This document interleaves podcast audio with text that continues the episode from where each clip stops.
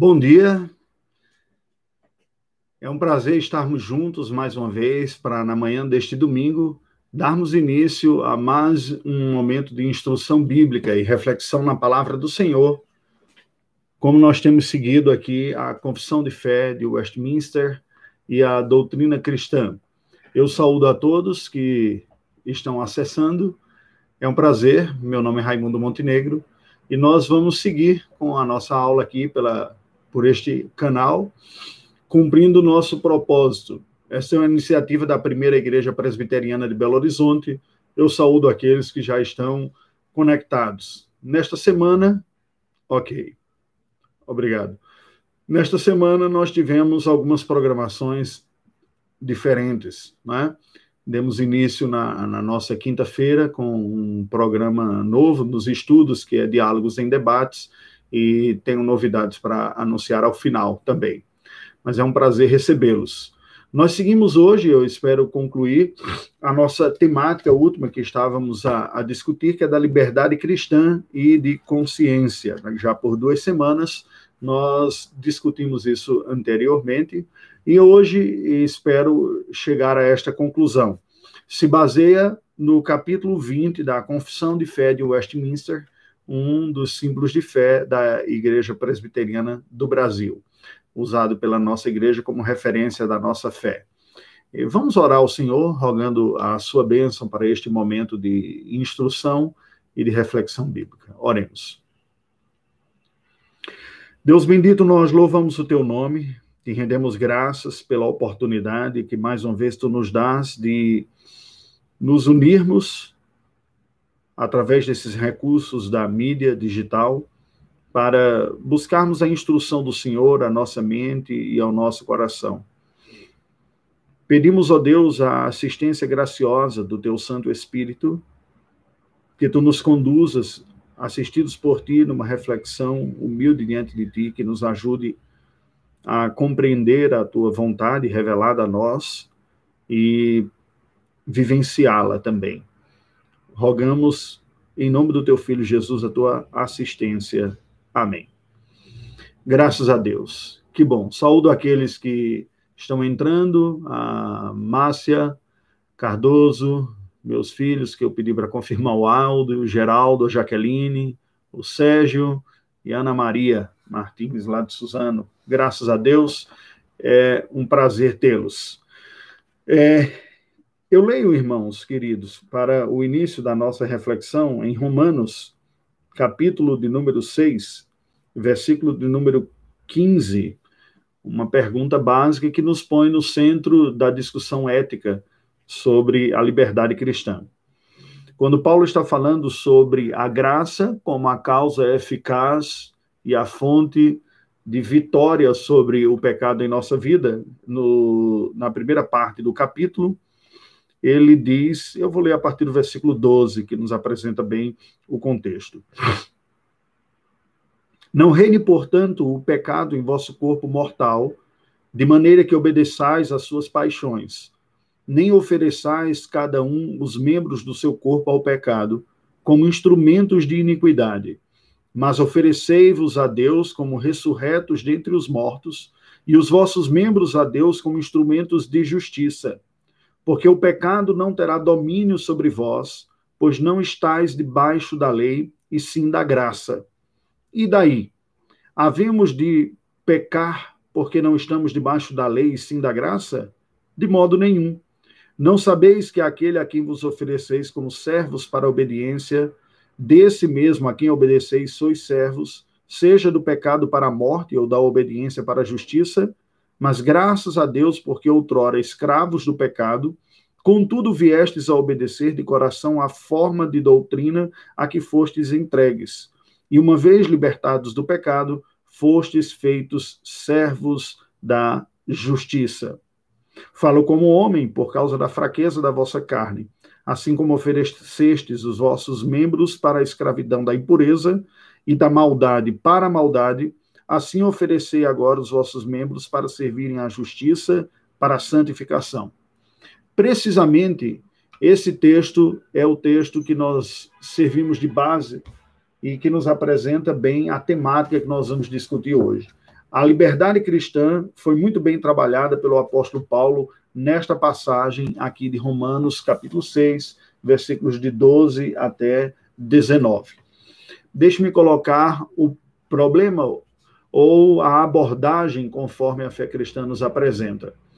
Há, um certo tempo, eu assisti um debate com um conhecido educador, é um desses intelectuais preferidos na mídia, o Sérgio Cortella, que ele apresentou o desafio da ética da humanidade, a ética, claro, é um, é um problema típico da humanidade, porque fomos criados à imagem e semelhança de Deus, portanto, com capacidade reflexiva, com consciência e, decorrentemente, com crise de consciência. Né? E ele dizia o seguinte: em que consiste a, a ética? Bem, se em antropologia nós falamos de ética como sendo o olhar de fora para com o outro, é o olhar que um grupo, um grupo social, um grupo cultural, aborda o outro grupo e enxerga, avalia a partir de um olhar de fora. A perspectiva êmica é o olhar de dentro, do olhar compartilhado. Então a ética tem a ver olhando a partir da antropologia, isso não é o, Sérgio, o Mário Sérgio Cortella, esse eu vou falar um, um pouquinho adiante, diz respeito basicamente é, nas regras que estabelece a relação com o outro. A ética diz respeito àquilo que vai regular minha relação com uma outra pessoa. E nós temos basicamente nesta reflexão a necessidade de estabelecer alguns critérios, porque cada pessoa é uma, uma sentença. E cada pessoa vai enxergar o mundo de uma maneira, perceber, sentir e terá a tendência de puxar para o seu lado. Nós tivemos durante um, uma boa parte do período em que o cristianismo se viu de base de influência cultural para a sociedade ocidental, o referencial de ética sendo os Dez Mandamentos. Isso me faz lembrar também de uma palestra que há muito tempo atrás, enquanto fazia minhas pesquisas iniciais sobre o trabalho missionário para com os muçulmanos, num personagem que foi meu objeto de pesquisa no mestrado, o Ramon Llull, que estabeleceu todo um projeto de aproximação para com os muçulmanos numa perspectiva ética e êmica, né? olhando dentro do olhar do outro também. Nós, falar, nós falamos na academia de princípios de alteridade, que é olhar o outro com a sensibilidade dos valores do outro. E naquela altura, um dos palestrantes foi um professor judeu, professor universitário lá em São Paulo, e ele compartilhava algo curioso. Ele diz: enquanto uma boa parte do mundo ocidental baseia suas relações com o mundo nos direitos o judaísmo, seguindo o decálogo dado por Moisés, baseia sua ética nos deveres. E isso inverte a lógica. É muito curioso porque nós vivemos uma época em que a questão dos direitos está muito mais exacerbado. Houve todo um revisionismo histórico procurando fortalecer ainda mais os direitos de não apenas de indivíduos, mas de minorias é, procurando oferecer uma justiça compensatória a explorações históricas que ocorreram. Eu não quero hoje entrar no mérito da questão, dessas questões históricas, nós podemos discutir isso em uma outra ocasião, se for também dos interesses de vocês. E eu gostaria de aproveitar e dizer, gente, eu não gostaria que fosse muito passivo também. Vocês têm um chat aí, eu procuro interagir, leio, né? façam as suas ponderações também. Aqueles nossos curtas que estou uh, fazendo, saindo às sete horas da noite, essa semana todo, todo ele, vai ser só em resposta a comentários que vocês fazem aqui no chat. É, durante as aulas do domingo ou na própria quinta-feira. Então, eu selecionei alguns temas que achei bem interessante, algumas colocações que vocês fizeram para produzir esses vídeos curtos. Então, em especial na semana, é, será assim. E também pretendo, pouco a pouco, ir subindo isso para o podcast. Né? Então, você pode acessar também aquelas pessoas que não têm condições de, de ver pelo, pelo YouTube, né? porque o YouTube requer dedicação e de imagem, mas que estão trabalhando, estão caminhando, podem colocar no Spotify e assim ouvir tranquilamente, pode até baixar antes, sem precisar da, da, da internet, e ouvir. É, havendo interesse também da parte de vocês, as próprias aulas podem ser disponibilizadas em podcast depois. Mas isso leva tempo, eu peço paciência comigo, orem por mim também, porque é tudo novo para mim, eu estou tentando aprender. Mas aí você pode ouvir. Então, eu estou procurando interagir um pouco mais, porque pelo jeito a quarentena vai se prolongar e já estava cansado de ver a minha própria cara redonda aqui o tempo todo, então interagindo, e daí o programa da quinta-feira também entrevistando outras pessoas, e tem novidades, eu espero falar um pouco mais perto do final. Mas retomando o ponto, né, nós procuramos responder a essas uh, perguntas né, que, que foram feitas aí. Iniciamos essa perspectiva de um diálogo com a conversa com o reverendo Marcelo na última quinta-feira. Então, o problema da ética é que em um mundo que não é mais cristão, em um mundo que deixou o cristianismo, que não tem mais a referência é, dos padrões de certo e errado vindo da parte de Deus para regular as relações, regular a relação com Deus, regular a relação com o próximo e regular a relação com o mundo. Isso está no coração do, da aliança de Deus com os homens. No coração está o pacto que Deus regula estas relações. Uma vez que a, a humanidade ocidental em especial, que foi a parte da cultura humana que recebeu a maior influência do cristianismo, não significando com isso dizer que produziu uma sociedade puramente cristã ou uma qualidade cristã maior, mas ela se baseou em princípios cristãos, em valores cristãos e culturalmente falando é um fato, né? Foi um projeto civilizacional, nós chamamos de cristandade este projeto. Uma vez que se afasta isso, e não estou nem aqui entrando no mérito da questão do quão bom, quão ruim foi a, a separação entre igreja e Estado, há muitas discussões sobre isso que nós podemos ter em outro momento também, não convém para hoje, mas este referencial cristão foi se perdendo. E quanto mais se foi negando a verdade de, de Deus, a verdade revelada, os princípios éticos, os valores morais e a, a palavra de Deus, a Bíblia como palavra de Deus para regular, quanto mais se nega a transcendência, né, o, o que vem do alto, que é revelado, como diz Francis Schaeffer, vai sobrando para o homem a imanência. O meu objeto de pesquisa, o Ramon Llull, defendia a ideia de que a fé cristã pode ser comunicada horizontalmente, porque a decorrência para os fatores de regulação naturais que o cristianismo propõe tem sustentação em si mesmos, fortes o suficiente para ser defensável, numa análise comparativa com as outras religiões. Ele tem uma vasta obra para defender isso, a discussão é ampla, nós tocamos um pouco nessa última quinta-feira também, também já está no Spotify, se você quiser ouvir só o áudio, não tiver como ficar acompanhando, porque o YouTube requer dedicação o tempo todo, né? Se você abre no celular, você tem que ficar lá. O Spotify você pode colocar e fazer outra atividade, até baixar sem precisar da internet. Essa entrevista com o Marcelo já está lá, assim como um, uma fala minha, foi um artigo que eu escrevi sobre várias possibilidades e missões. E uma das, uma das questões que nós levantávamos lá era precisamente isso. Uma vez que eu nego a transcendência, sobra para o homem somente a imanência. Ou seja, uma vez que eu nego a verdade revelada que vem de cima, que vem de Deus, resta apenas as relações humanas e sociais. Ocorre que, à medida que eu me distancio mais de Deus, a orientação de Deus e os valores de Deus vão ficando cada vez mais estranhos à sociedade, ao processo civilizacional. Em um dos nossos estudos de quinta-feira, eu comentava sobre o, a diferença dos efeitos do evangelho no indivíduo e na sociedade, na cultura. Enquanto que no indivíduo o evangelho produz imediatamente o novo nascimento, ou seja, a salvação da condenação dos pecados e a pessoa vai para o céu imediatamente ao crer pelo novo nascimento, o processo de reformulação da mente, dos valores e dos princípios é longo. Demora toda uma vida para ocorrer no indivíduo e não está completo né? e demora gerações para ocorrer numa sociedade, e não está completo, e nunca estará. Por isso que nós nunca tivemos, de fato, uma sociedade cristã. Nós podemos falar em sociedades que tiveram valores cristãos sendo assimilados e a tentativa da construção desses valores ou da aplicação desses valores na sociedade, mas ainda afetada pelo pecado e com seus desvios e, e suas incoerências. Isso é fato. Né? Negar isso é de uma arrogância de uma ignorância ou de uma estupidez sem tamanho.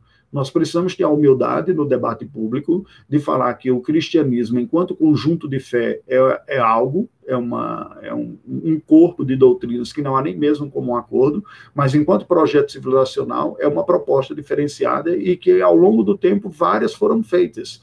Algumas mais felizes, outras menos felizes, algumas virtudes e, certamente, muitos erros também. Numa análise comparativa, nós podemos também chamar para o debate e dizer, ok, vejamos outros projetos civilizacionais e quais foram aqueles que proporcionaram é, maiores virtudes e melhores resultados na experiência humana. Esse debate é legítimo e ele pode ser feito, e eu espero fazê-lo em algum momento nesse nosso programa de diálogos e, e debates. Então, quando se faz isso, quando nós chamamos a relação ética para ser medida tão somente é, pelas relações humanas, sem levar em consideração o que Deus falou que é certo e errado, então eu já não tenho um referencial é, que está concreto, como os Dez Mandamentos, por exemplo. Não é? É, por que falo isso? Porque o apóstolo Paulo, quando vai falar sobre o amor ao próximo, e nós não temos como falar da ética né, é, cristã, nós não temos como falar sem falar do amor ao próximo, ele diz o seguinte: em Romanos capítulo 13, versículos de 8 a 10. Não a ninguém fiqueis devendo coisa alguma, exceto o amor com que vos ameis uns aos outros, pois quem ama o próximo tem cumprido a lei. Por isso, não adulterarás, não matarás, não furtarás, não cobiçarás, e se há qualquer outro mandamento, tudo nesta palavra se resume: amarás o teu próximo como a ti mesmo. O amor não pratica o mal contra o próximo, de sorte que o cumprimento da lei é o amor. O que, é que nós vemos aqui como base para a ética cristã, de acordo com o apóstolo Paulo? O amor ao próximo. E foi por isso que o Senhor Jesus resumiu toda a, a lei e os profetas, toda a mensagem cristã em amar a Deus acima de tudo e ao próximo como a si mesmo. Essa é a proposta do cristianismo. Pastor, mas eu não estou entendendo. A aula seria sobre liberdade cristã. Por que, que você está falando de amor ao próximo? O que é que uma coisa tem a ver com a outra? Ser livre não é poder fazer o que se quer? E aí a pergunta que nós fazemos é: embora a liberdade seja um conceito que aponta para uma capacidade, não é? Você está falando da liberdade, então eu tenho uma potência de livre agir aí, eu tenho uma capacidade de expressar, expressar-me livremente. Contudo, a liberdade não é um, uma realidade que ocorre sozinha. Não, é? não a, a liberdade não é um conceito objetivo que vem desencarnado. A liberdade está sempre relativa a alguém. Alguém é livre alguém é livre. Então, tem um agente desta liberdade. Né? Se a liberdade é uma capacidade de uso, é uma virtude é, de uso, mas é uma virtude que vai ser desenvolvida, ou é uma capacidade, é uma possibilidade que vai ser desenvolvida por alguém. Então, a pergunta que nós precisamos fazer é: quem são os agentes a fazerem uso dessa liberdade? E veja que a, a nossa discussão é a liberdade cristã, então, nós já fizemos um recorte aqui.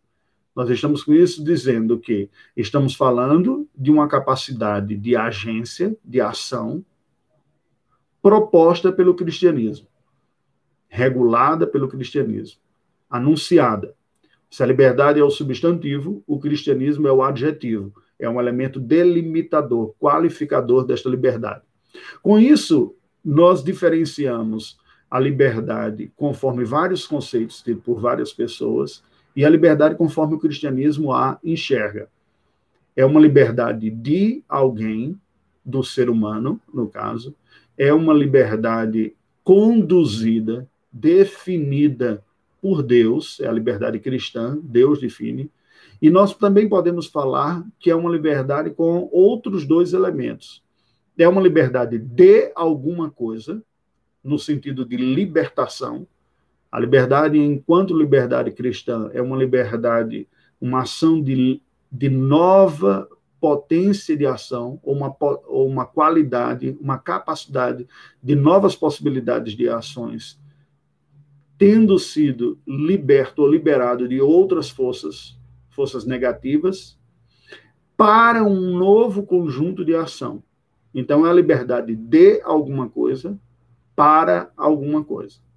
É assim que nós estudamos o conceito da liberdade e dentro da liberdade cristã. A liberdade sempre vai ser uma liberdade para um agir. Sempre vai ser uma maior possibilidade para um agir. Que agir é esse? É um agir em que direção? Com a negação de Deus, ficando apenas os homens, nós temos predominantemente em nossa sociedade uma tendência de olhar a liberdade como sendo uma liberdade livre a agir egoísta, egocêntrico. No primeiro momento, o uso da liberdade tem a ver com os meus desejos, com as minhas paixões, com o que eu quero fazer da minha vida. E daí nós percebemos que muitas vezes os agentes que reclamam esta liberdade são pessoas que se sentem tolhidas para exercer desejos que tem dentro do seu coração.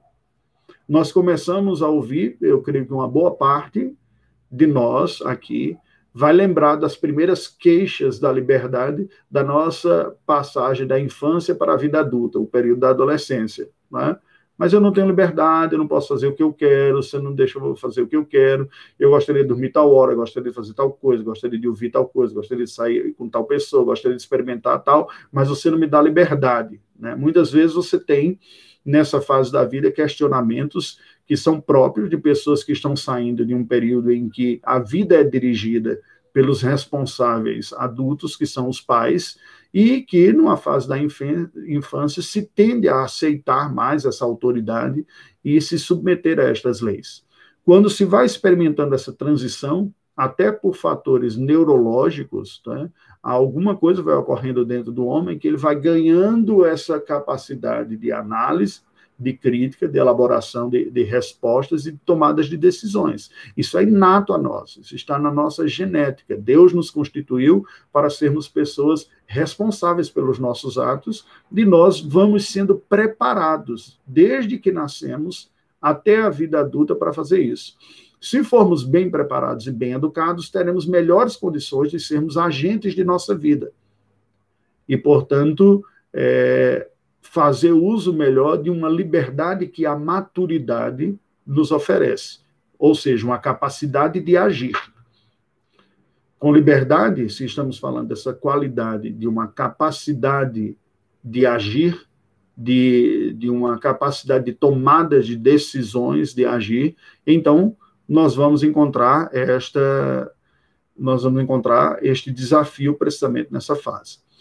Algumas sociedades que estão debaixo de governos mais totalitários cesseiam esta capacidade de agir das pessoas, não lhes oferecendo muitas possibilidades de agir. Estas são sociedades e civilizações que não têm muita liberdade.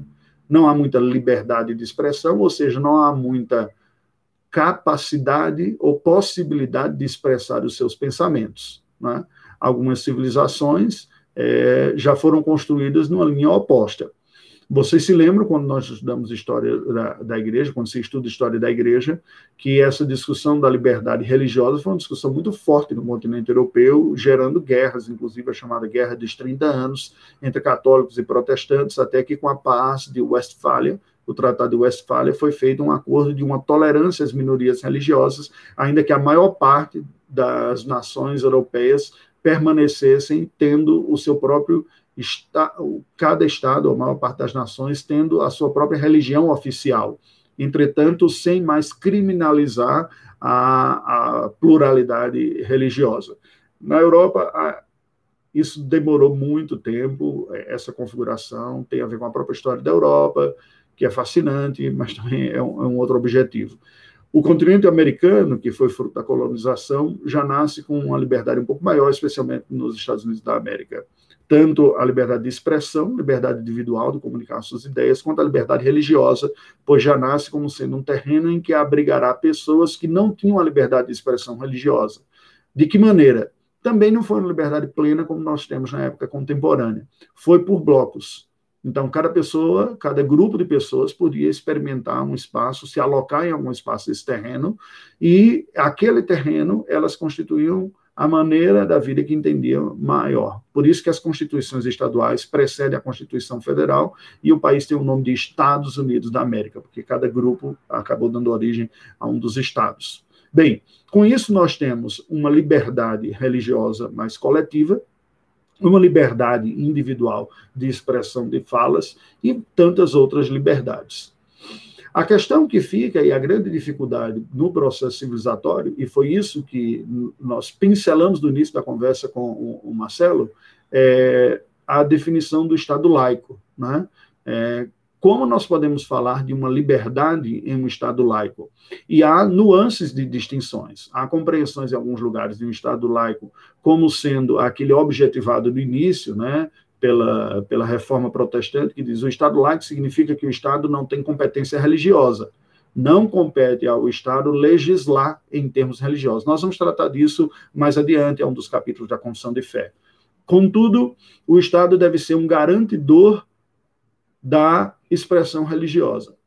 Considerando que a maior parte da população era cristã, seria um garantidor de que os cristãos iam conseguir adorar a Deus conforme a sua fé e sua consciência, mas também com tolerância a outros grupos. Nós temos um exemplo do, do Estado holandês, tivemos a experiência holandesa aqui no Brasil, na ocupação do Nordeste, Uh, o meu estado da Paraíba é, acolheu até reformados, né, presbiterianos, podemos dizer assim, é, lá com a construção da igreja, perto da nossa casa, lá na Paraíba, tem uma, uma igreja que foi construída pelos holandeses, que depois, quando eles foram expulsos, foram é, reapropriadas, né, foram desapropriadas e se tornaram propriedade da igreja católica, é um centro turístico de invenção, e dá para ver de casa, né, a gente vê assim, lá no alto do, do morro, é muito interessante do ponto de vista cultural. E os holandeses eram reformados, no entanto, eles abrigaram nesse Estado holandês, nessa ocupação holandesa no Nordeste do Brasil, constituindo igrejas, constituíram presbitérios, tinham pastores atuantes, tinham indígenas que estavam sendo treinados até como evangelistas, é uma história fantástica. No entanto, eles abrigaram outras religiões, católicos conviviam dentro disso também, né? e judeus também. Aí tem uma tese bem interessante de que esses judeus que estavam sendo perseguidos na Europa pela Inquisição encontraram debaixo do guarda-chuva da tolerância dos reformados é, um espaço para manifestar a sua fé. Então, é, essa liberdade, construir essa liberdade nunca foi uma questão muito simples. Não é? porque a discussão estava até que ponto nós podemos deixar aquilo que é mal acontecer, né? em que até que ponto nós refreamos o mal. E aí o mal é a definição do mal. Como fazer isso em um Estado laico que não tem posicionamento religioso? Bem, você tem desde um Estado que é garantidor das liberdades dos grupos e individuais de expressão religiosa sem criminalizar nenhuma, ainda que dê uma legitimidade para uma que seja predominante até um Estado laico que é antirreligioso e que diz que na coisa pública não pode haver nenhuma manifestação de religiosidade.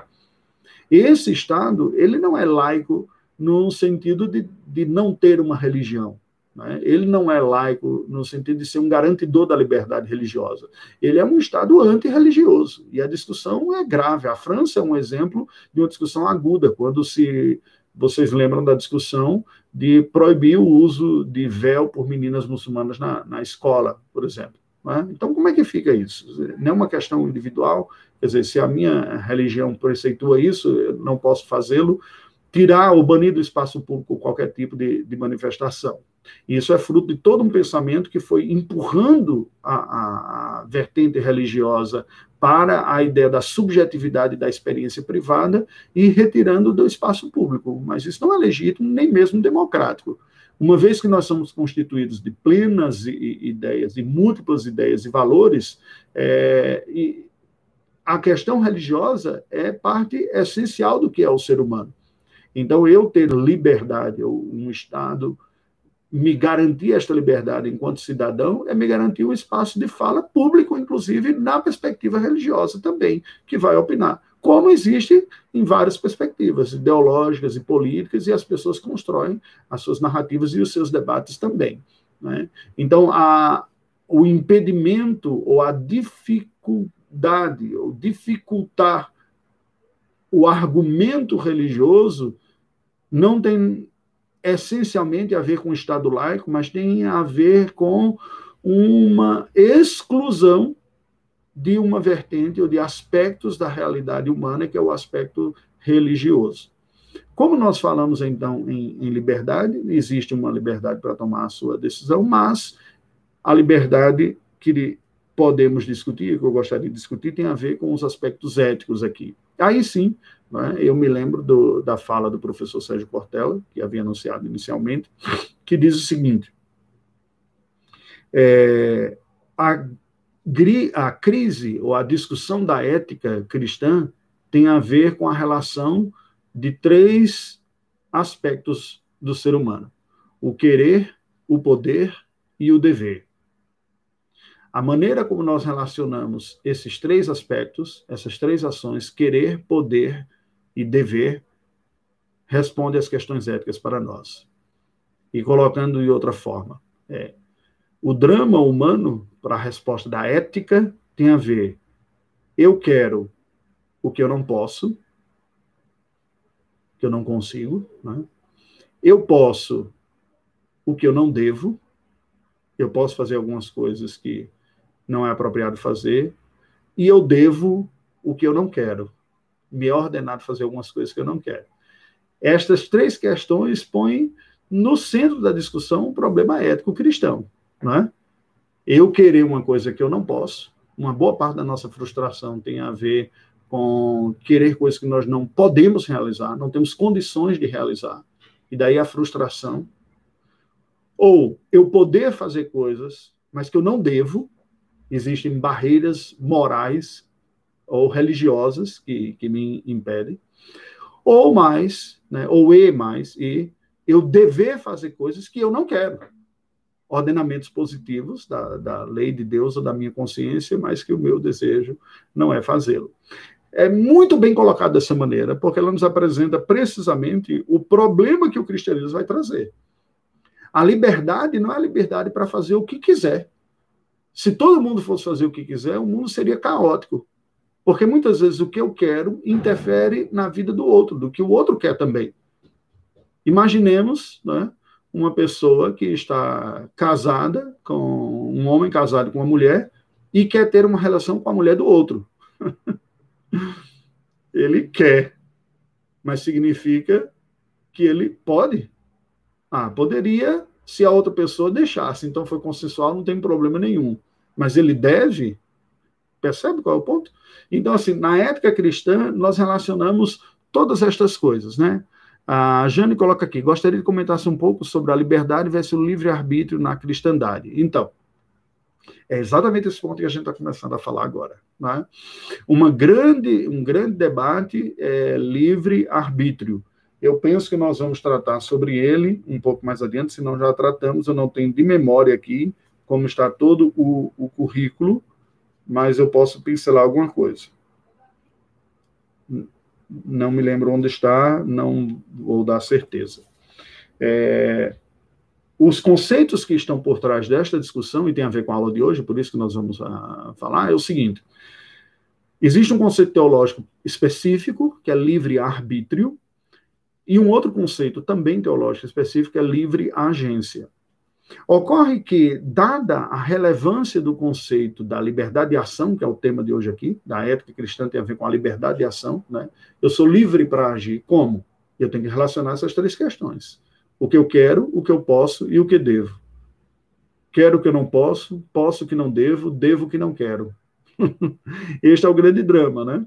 O que, que vai nos regular? Como cristãos, somos regulados pela, pela palavra de Deus. Agora, como fomos criados à imagem e semelhança do Senhor, o que significa dizer que nós somos seres morais, que está impressa em nossa alma a consciência, a capacidade de avaliação, de juízo e de tomada de decisões, o ser humano tem essencialmente essencialmente, dentro de si, não há como remover isso, a capacidade de avaliação e de tomada de decisões. Nós chamamos isso de livre agência. Ocorre que esse conceito ele foi historicamente a questionado, não questionado, historicamente a definição do conceito de livre agência foi tomado por, de sequestro para aquilo que a teologia definia como livre arbítrio.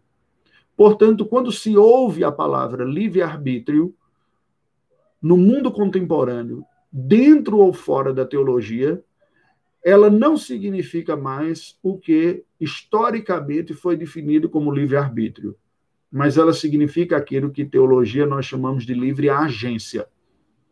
O calvinismo não nega a capacidade do homem de agir conforme a sua decisão.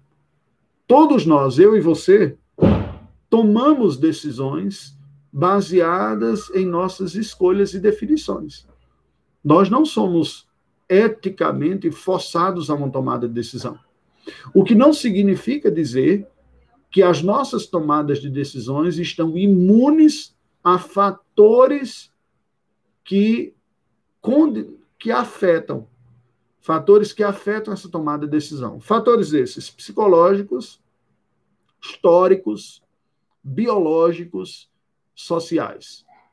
Não entender isso é tratar de forma fútil e leviana uma questão profunda. É?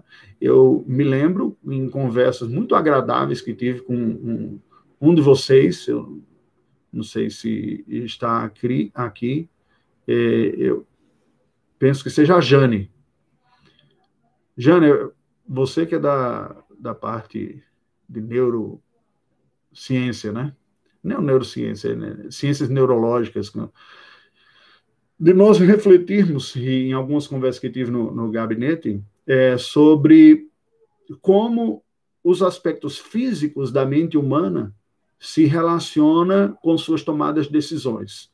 Danos cerebrais afetam as suas tomadas de decisões também, é, gostos e desejos e inclinações.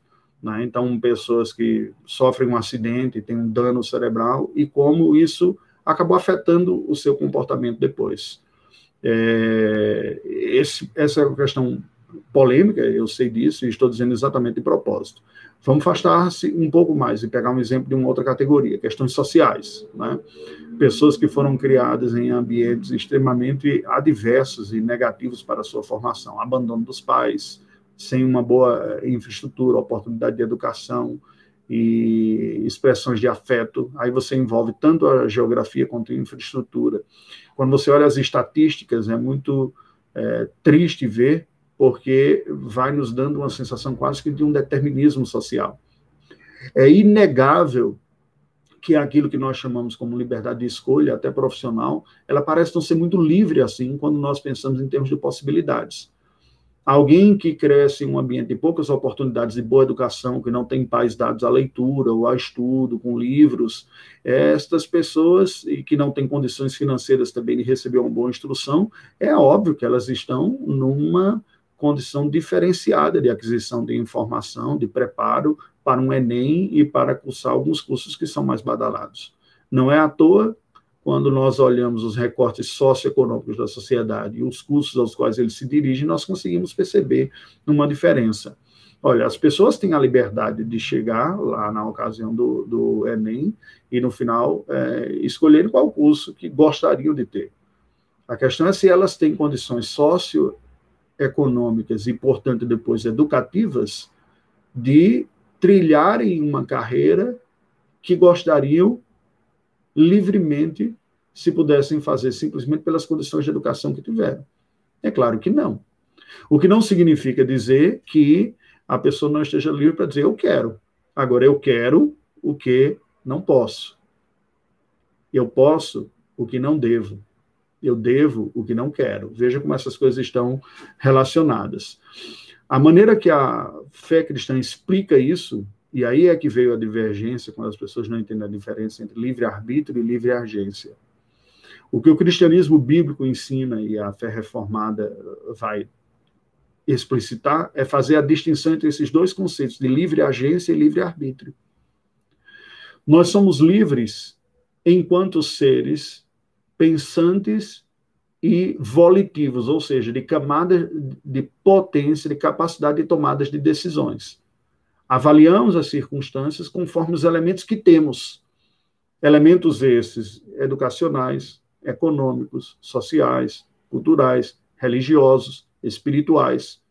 Estes elementos todos estão dentro de nós e nos compuseram. A história da nossa vida compôs a cada um de nós.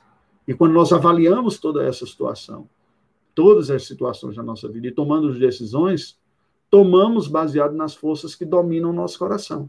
E com coração estou falando a perspectiva bíblica, né? mente, intelecto, afeições, as nossas emoções e volição, camada, tomada de decisão. Nós tomamos decisões baseadas naquilo que cremos, mas nem sempre somos coerentes. Nós tomamos decisões baseadas naquilo que nós sentimos, nem sempre somos responsáveis, somos muitas vezes tomados por paixões. Nós tomamos decisões baseadas no, na tomada de decisão e nem sempre somos austeros, muitas vezes somos covardes. Temos medo de algumas consequências e tomamos algumas decisões. E nesse sentido, o homem é livre. Isso é o chamado livre agência. Nós avaliamos estas coisas, nem sempre fruto de um processo consciente, aliás, na maior parte das vezes não é fruto de um processo consciente, são valores que estão em nós. Se ao longo da nossa vida nós valorizamos, desenvolvemos no nosso coração, na nossa mente, um sentimento, por exemplo, de predominância que há em nossa época, de autopreservação, nós assumiremos posturas covardes e egoístas. Alguém pode dizer, mas eu não tive escolha. Se eu saísse em defesa de, de alguém, eu recebi ameaça de morte, então eu não fui. As pessoas que moram em condições sociais desfavorecidas, elas não têm muita escolha, porque se elas não agirem desta e daquela outra maneira, elas serão é, engolidas pelo restante, elas não têm escolha neste sentido. Bem, tiveram, todos nós temos as nossas escolhas, e elas serão definidas pelos fatores que determinam o nosso coração. Se um, um bandido, um meliante, invade a casa de alguém e para roubar ou para saquear e com uma arma ameaça de morte à família e diz, olha, violar a sua esposa e as crianças. E o marido assiste de uma maneira passiva, ele diz, eu não tive escolha, eu estava com a arma na minha cabeça, se eu fizesse alguma coisa eu iria morrer. Ele teve uma escolha.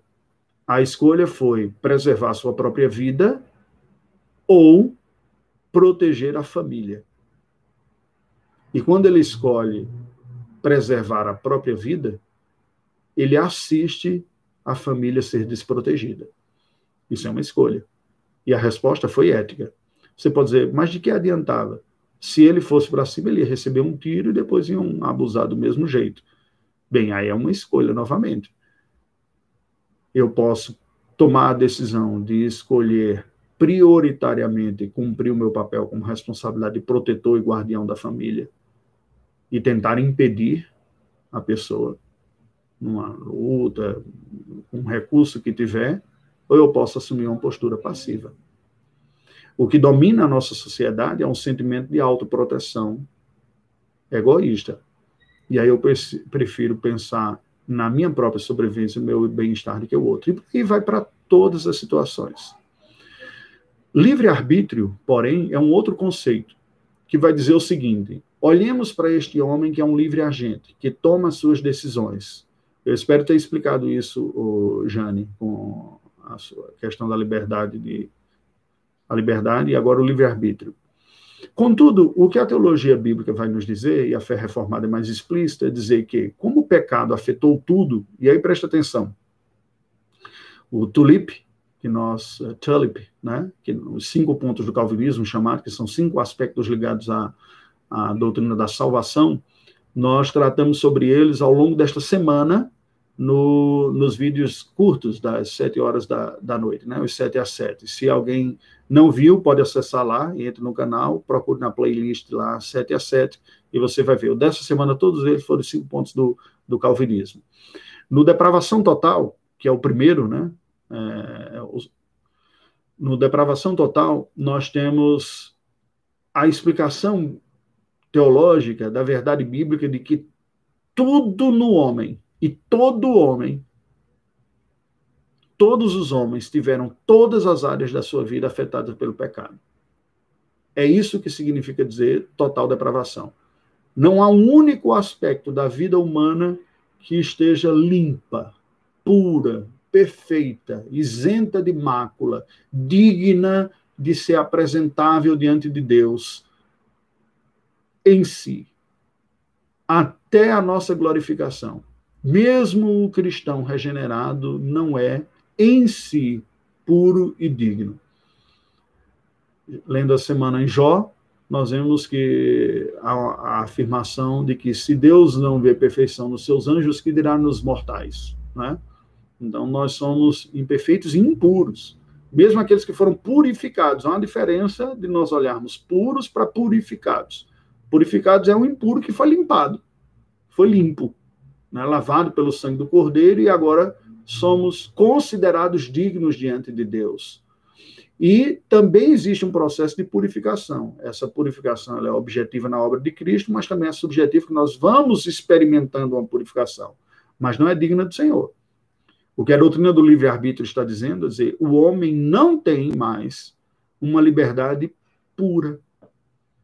Significa dizer que os nossos pensamentos, nosso raciocínio está afetado pelo pecado. Nós vamos compreender equivocadamente as situações nós vamos avaliar equivocadamente muitas situações. Nós vamos valorizar de, a vida e as decisões de uma maneira equivocada e muitas vezes egoístas. Mas vamos tomar decisões como livre agentes que somos, próprias, naturais e verdadeiras, não coibidos, não violados pelo soberano Deus. Então, o que o livre-arbítrio está dizendo é que o nosso intelecto, as nossas afeições, não são mais afeições puras. Eu não amo a Deus limpamente, tranquilamente, de todo o meu coração. Eu não amo o meu próximo como a mim mesmo. Eu não amo nem aqueles que amo como deveria amar. Eu e você não amamos dessa forma. Eu não amo a minha esposa como Cristo amou a igreja a ponto de sacrificar-se com ela desta maneira, é tanto que a exortação bíblica vem para que o seja, para que nós vamos reformulando e ficar cada vez. Eu não amo meus filhos como Deus ama os seus, com longa paciência, com uma disciplina na medida justa. Eu, por mais santo e dedicado que seja, sofro e sofro muito.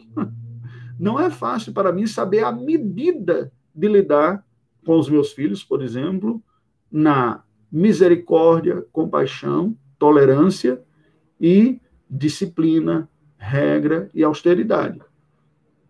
Deus sabe a medida perfeita destas coisas. Eu não sei nem mesmo como orar em favor do governo, muitas vezes. Porque a Bíblia fala de juízo para o governante ímpio diante de Deus, mas fala também da, de que nós devemos orar pelas autoridades para que tenhamos uma boa vida, pedindo misericórdia. Aquelas autoridades que estão constantemente quebrando as suas responsabilidades, explorando, não devem ser objeto de apenas compaixão. Tem que ser objeto de repreensão, como os profetas fizeram, de uma sanção, de uma palavra dura. Como nós oramos por isso? Muitas vezes eu digo, Senhor, eu não sei medir, dosar de uma maneira santa, de uma maneira apropriada, como o Senhor sabe. Então, age com justiça e misericórdia aí. Por que não sabemos? Por causa do pecado que nos afetou. Não apenas cognitivamente, mas no coração. Você vê um ato injusto diante de si, um ato que é revoltante. Uma pessoa, um jovem mais velho, batendo num, num, num menor, em uma criança, um, um pai abusando de um filho, isso é revoltante. Num primeiro momento vem um sentimento de revolta que é legítimo. Nós devemos nos revoltar contra o, o mal e não aceitá-lo de forma correta. Porém, devido ao pecado nas nossas afeições, é muito fácil um sentimento de revolta legítima contra o mal se transformar em uma maldade em si. Pega, pega para capar, põe no pau, mata, tira. E você vê as reações em, em massa de pessoas que, em nome da justiça, se tornam semelhantes, se não piores do que aqueles que foram os algozes. Nós não podemos, prestar atenção, nós vivemos em um momento de reação pendular. Eu sei disso, sei da medida da polêmica e quero que você reflita comigo diante do Senhor.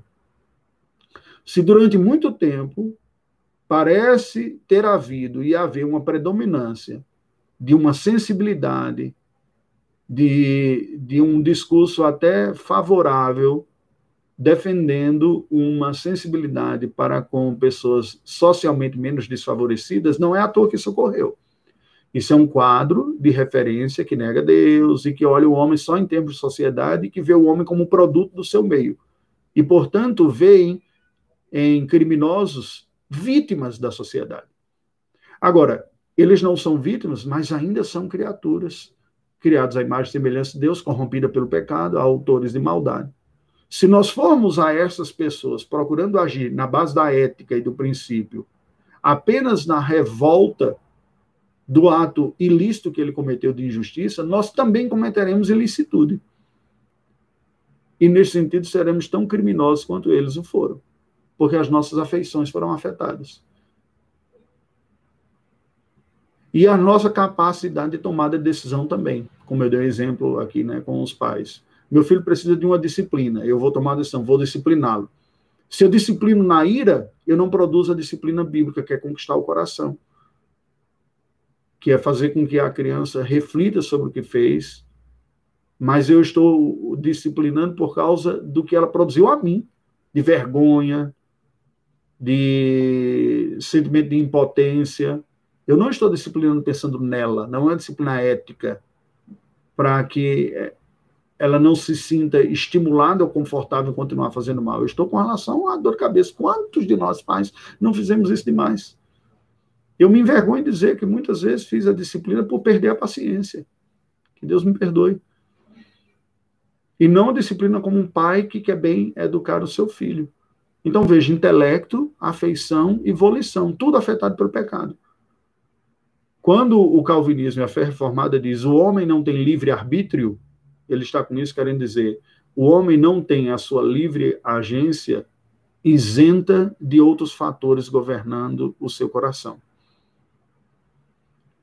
Exato. Direitos humanos não é só para humanos direitos. Claro, são direitos humanos, são para todos. Então, veja, para deixar claro, livre-arbítrio significa dizer, teologicamente preciso, que o homem tem plena capacidade de tomar suas decisões sem ter sido afetado nesta capacidade. Isso é mentira. Nossa capacidade foi afetada pelo pecado em tudo. Na cognição, na capacidade compreensiva, na afeição dos nossos sentimentos e na volição, na capacidade de avaliar a medida das nossas ações. O que afirmamos que a Bíblia diz é que o homem é um livre agente. Eu tomo decisões. Baseado em quê? nas forças dominantes do meu próprio coração. A maioria das vezes, maioria esmagadora, inconscientes. Nem mesmo sabemos por que tomamos as... Vamos tomando as escolhas baseadas no que aprendemos. Como fomos afetados pelo pecado, essas decisões não são puras. É isso que dizemos que o homem não tem livre arbítrio. Aí Paulo vai falar sobre essa liberdade dizendo: bem, se Cristo nos libertou, se ele fez tudo isso, não reine, portanto, o pecado em vosso corpo mortal, de maneira que obedeçais às vossas paixões. A liberdade cristã, portanto, é uma liberdade para uma nova vida. É receber um poder que vem do Espírito Santo, da regeneração do coração, para dizer não para o pecado. Isso é a liberdade. Quando eu digo eu sou livre para fazer o que eu quiser, quero sair com quem quiser, quero tomar todas, quero beijar todos, quero ficar com quem quiser, quero. O que é isso? É liberdade? Segundo a palavra de Deus, isso é escravidão. É escravidão das paixões. Veja que a pessoa age supostamente em nome de uma liberdade, eu quero ser livre para fazer o que eu quero, mas ao fazer isso, ela se mostra escrava do seu ego. E isso me faz lembrar um personagem que eu via quando era criança, no programa de Jô Soares. Eu me lembro que ele tinha um dos seus personagens era um rei que ele interpretava como sendo um menino birrento, que queria fazer tudo de acordo com a vontade. Claro, tinha uma crítica política muito forte, que eu nem conseguia perceber direito, era criança, né? E eu me lembro de algumas frases, né? Que aí ele perguntava para a corte, né? Quem sou, né? E o que, que eu sou, o que, que eu sou, o que, que eu sou? Fazia a pergunta. Aí todos eles diziam: sois rei, sois rei, sois rei. É exatamente isso que ocorre com cada um de nós enquanto pecadores. Olhamos para situações da vida, os desejos, as oportunidades e dizemos: o que, que eu sou, o que, que eu sou, o que, que eu sou. E o nosso ego, afetado pelo pecado, não isento, portanto, sem livre arbítrio, mas com livre agência, o ego devolve para nós mesmos, dizendo: sois rei, sois rei, sois rei, faça o que você quiser, saia com quem você quiser, beije quem você quiser, beba quanto você quiser, coma quanto você quiser. E nós fazemos uso da liberdade que temos enquanto livre-agentes e tomamos essas decisões. A liberdade cristã diz: você vai receber um poder que vai lhe cortar, lhe livrar do poder da escravidão do ego, do pecado e das paixões. Pelo poder do Espírito Santo da palavra de Deus, você conseguir enxergar quão danoso isso é e vai ter novas forças no seu coração agindo para que você possa dar novas respostas. A resposta do não ao pecado. Eu posso o que eu não devo. Eu devo o que eu não quero. Eu quero o que eu não posso. Com o poder do Espírito Santo da instrução da palavra de Deus, eu ganho um novo poder. Eu posso fazer mais coisas que eu devo. Eu aprendo mais pela instrução bíblica e a iluminação do Espírito Santo, coisas que eu devo. Eu quero mais fazer as coisas que eu devo. Eu aceito melhor e piedosamente o que eu não posso. Isso não é fácil, muitas vezes nós lidamos com essa luta. Tem muitas coisas que eu gostaria que eu não posso, não posso pela providência divina sobre a minha vida. Eu não posso culpar a sociedade, o meio, por me roubar ou tolher circunstâncias e me colocar como vítima de tudo e de todos o tempo todo. Não há sabedoria nisso. A sabedoria cristã é discernir o meu momento, discernir o caminho, o estado e a condição que a providência divina me colocou. Quem sou eu? Quais as possibilidades que eu tenho diante de mim? Preste atenção, porque todos nós temos uma sensibilidade meio socialista aqui. A providência divina me colocou em uma conjuntura. Quais as possibilidades reais que eu tenho nessa conjuntura? De ação, de mobilidade, de movimentação. No poder do Espírito Santo, pela verdade de Deus, que ação me cabe ter? Esta é a liberdade cristã. Para que o pecado não tenha domínio mais sobre nós, para que eu não culpe mais os outros. A parábola dos talentos nos diz que Deus distribuiu dons, talentos, oportunidades diferenciadas, diferenciadas pessoas. Se eu nego isso, aqueles que tiveram menos se veem como vítimas e se acham no direito de ultrapassar todos os limites e barreiras e dizer, ah, isso é uma apropriação de justiça. O cristão vai olhar e dizer, Senhor, me dê a graça de usar da melhor maneira possível a vida que tu me deste e de ser agente da graça, com novas respostas. A liberdade cristã consiste de ser liberto da escravidão do pecado para uma vida que glorifica a Deus de, respeitando os limites da contingência que temos e atuando de acordo com a possibilidade que podemos construir. Que Deus nos abençoe. Acompanhe, nós teremos nessa próxima quinta-feira, no Diálogos e Debates, uma entrevista com um linguista. Nós vamos falar sobre o sentido na pós-modernidade. Qual é esse sentido? O sentido das coisas, a definição delas e como um cristão se relaciona com isso. Isso tem a ver com hermenêutica, por exemplo, do direito de textos bíblicos ou textos como um todo, se há algum sentido. Nós vamos buscar relacionar a fé cristã com isso. Aguardo você, esteja atento a também um podcast, aos 7 a 7, tudo isso. Vamos orar. Deus bendito, nós te rendemos graças pelo encontro que tivemos nesta manhã, pela tua palavra. Suplicamos, Senhor, o poder do teu Espírito para nos auxiliar nesta reflexão Pedimos o poder do teu Espírito para regenerar, o, o Espírito que regenera o coração, para alimentar o nosso coração com novas realidades espirituais né, em teu Filho Jesus Cristo, para que vençamos, ó Deus, as forças que ainda estão presentes em nós, mas que não são mais dominantes naqueles, não são a, realidade mais forte daqueles que nasceram de novo, para que venhamos a dar novas respostas, libertos da escravidão do pecado, libertos das forças do, do mal que antes governavam e que nos levava a fazer uso da livre agência, a escolher de maneira distorcida e contrária à tua palavra. Pedimos que tu nos conduzas segundo o teu querer e a tua vontade num processo de santificação real. Abençoe-nos segundo a tua misericórdia, em nome de Jesus. Participe, acompanhe o canal aí, divulgue para outras pessoas, há muita coisa que nós podemos desfrutar juntos. Mande seus comentários também e seguimos juntos. Que Deus nos abençoe.